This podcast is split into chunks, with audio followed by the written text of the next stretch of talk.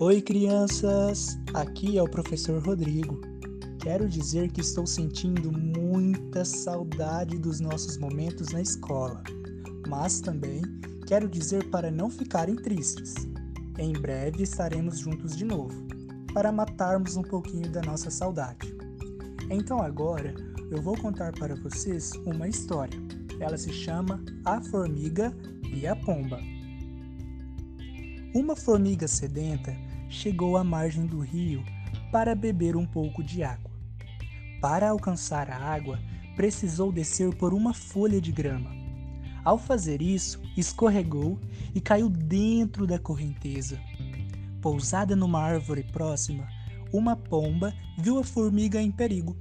Rapidamente, arrancou uma folha de árvore e jogou dentro do rio, perto da formiga que assim pôde subir na folha e flutuar até a margem.